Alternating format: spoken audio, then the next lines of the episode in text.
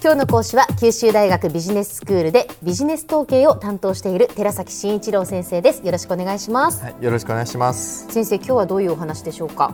本日のお題はリサーチデザインとしております。リサーチデザイン初めて聞く言葉ですけれども。そうですね。おそらくちょっと気になったのがデザインっていう言葉じゃないかなと思います、うんうん、デザインってどういうイメージがあります？デザインってなんかまあ見た目の美しさとか。そうですよね、えー、普通は、はい、皆さんおそらくそう思われるかと思うんですけども、えー、デザインのその意味っていうのはすごくこう広く捉えられることができまして、えー、でここでいうデザインっていうのはそのプロセスと同義であって、はい、まあ、何を主張するためにどんなデータを集めてどのように分析をすればよいかというその見取り図だと思ってください。それがあのリサーチデザインと。ということはその、まあ、何かまあ、目的があって、はい、その何かをこう、まあ、リサーチするその調べたいときに、ええ、どういう方法でどんなデータを集めてっていうその過程ってことですか？そうですね。調べる過程。調べるその流れをこう作るということは、あのリサーチデザインと言います。まずそのリサーチデザインのまあ最終的な目的としては、まあ何らかの説得材料とかそういうのが欲しいかなというふうに思うんですね。まあそうですよね。やっぱりこの意思決定に伝えたい何らかのデータを得たい。はいはい。で例えばですね 1K とか 1DK のマンションの賃料がどう決まるんだろうかというお題があるとしますね。はいはい。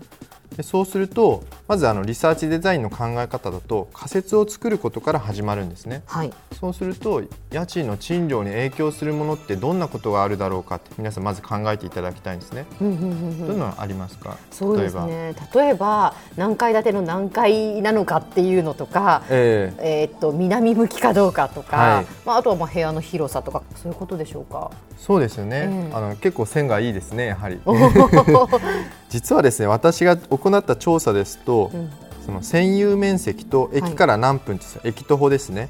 あと築年数なんかやっぱり家賃にすごく影響するんですよ。まあ、それはもう皆さんもなんとなくそう想像つくかなというところあるかと思うんですけど回数とかバストイレ別とかねユニットタイプとか窓の向きっていうのは実は家賃にほとんど関係なかったんですね。あそうなんですね、えー、ということはまあ仮説を立てて、まあ、いろんな理由が家賃に影響するかなと考えたけれども、まあ、実際その仮説を検証するその調査を行った結果家賃に影響するものとそうでないものとがあると。いうことが分かったということですね。そうですね、えー、ですのでそういったあのアウトプットを導き出すまでのプロセスがまあリサーチデザインということで、はいはいはりそのまず初めに大事になってくるのは、ええ、どういったその仮説とか、え、何のためにそのリサーチを組むのかというその目的になりますよねまずは、まずそこがあのはっきりさせるというのがあのポイントになります。仮説をはっきりさせるはい、それがあのリサーチデザインの始まりということですね。で例えばよくある仮説としては、うん、ノートパソコンの値段は重量に反比例するとかね。ほうほうほうほう。例えばヨットの値段は大きさに比例するといったような、何々は何なんだっていう形で仮説って表されるんですね。まあ確かにノートパソコンの値段は重量に反比例するっていうのはそうかなって思いますよね。そうなんです。こう軽ければ軽いほどやっぱり高いヨットも大きければ大きいほどまあヨットは高いだろうなというふうに思います。そうですよね。これすごく面白くて、うん、ノートパソコンの値段というのはあの重さが一番大事なんですね。軽いほど高いと、うん、でもあんまり関係なかったのは色とかなんですね色とか何インチかっていうのはそこまで関係なかったんですよ。あ大きさってこと大きさとかあとまあブランドは結構関係ありましたね逆に。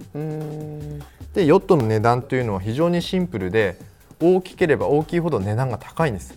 もうほとんど大きさだけで説明できちゃうんですね。これすごく面白い例なんですね。これもまあ一応そのデータを取ってまあ検証すると、まあ、実際に強く言えるわけですね客観的に。まあまああの仮説とほぼだからそういなかったということですね。そうですね、えー、仮説を立てて、えー、まあその通りになったという例ですね。うんうん、ただですね皆さん仮説がないって方もいらっしゃると思うんですよね。でそういった時はそのインタビュー調査を行うとかして、まあ、仮説を発見するという方法もあるんですね。それ仮説がないっていうのはどういうことですか？えーとですね、例えば日本に来てる訪日の外国人観光客今いっぱいいらっしゃると思うんですけれども、日本人があんまりこう行かないようなところに殺到してるなんていうのを見たことありませんか？ああ聞いたことありますよ。あのいわゆる観光地ではないけれどもそうです。そのなんでここにこんなに外国人が来ているんだろうっていうやっぱそういうスポットがあるっていうのはそうですよね。聞いたことありますね。じゃあ彼ら何らかの情報源があってそこに行ってるというふうに考えられると思うんですけど、はいはいはい、それ我々わからないじゃないですか、えなぜなら我々外国人じゃないから、でそういった時に仮説を作るためにまずその訪日のまあ外国人の方にちょっとインタビュー調査してみたりね。なんでここに来てるんですかと。そうやって探ることで、まあ、ある程度その仮説を作れるということなんですね。まあ、だからまずなんとなくこう頭で考えて皮膚感覚として仮説が立てにくい場合っていうことですね。そうですね。はいはいはい。ですね。そういうふうに仮説がない場合、仮説を発見するという方法をまあ探索的なリサーチというんですね。はい。主にそのインタビュー調査などを使が使われます。うん、まあまあだから探るってことですね。探るってことですね。まさに。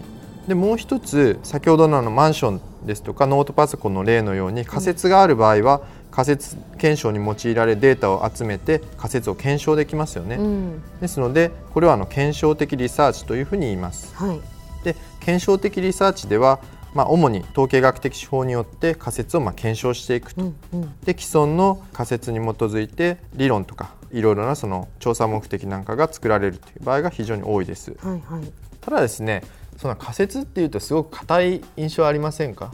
まあそうですね。言葉として。なんかそう非常にこう学問的というか。ですよね。えー、でもですね仮説って身近にいろいろ転がってるんですよね。例えばあの統計データをちょっと眺めてみたり、普段の生活から仮説を導くということもできるんですね。最近のあの海外の研究で面白いのがありまして、えー、あの大都市に住む人は地方都市に住む人の歩く速さが速くなるじゃないかという仮説を検証した人がいるんですね。でこれがですね実際に速くなるということを検証できたんですね。あそうなんですか、えー、実験をした結果。実験をした結果、検証できたと。はい。まあ、こうしたまあ身近なところにいろいろ仮説転がっているということありますので、うん、リスナーの方も普段の生活の中から疑問に思うことなどをまあいろいろメモとかに留めていただくと、まあ、ビジネスにも役立つことができるんではないかなというふうに考えられます。はい先生では今日のまとめをお願いします。はい。本日はあのリサーチデザインということでお話しさせていただきました。でリサーチデザインというのはまずあの仮説の構築から始まりまして次にそのどのようなデータをどのように収集して分析するのかというその一連のその見取り図だというふうに考えてください。で仮説がある場合は検証的リサーチない場合は探索リサーチというのが用いられます。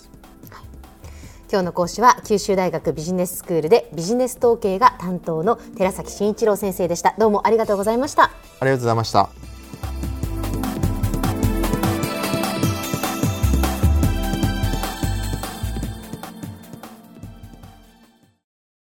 続々ぐいぐいメラメラつながる。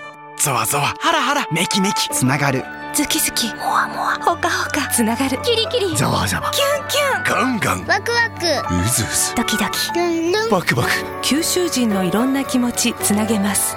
九州から輝こう。キラキラつながる。キューティーネット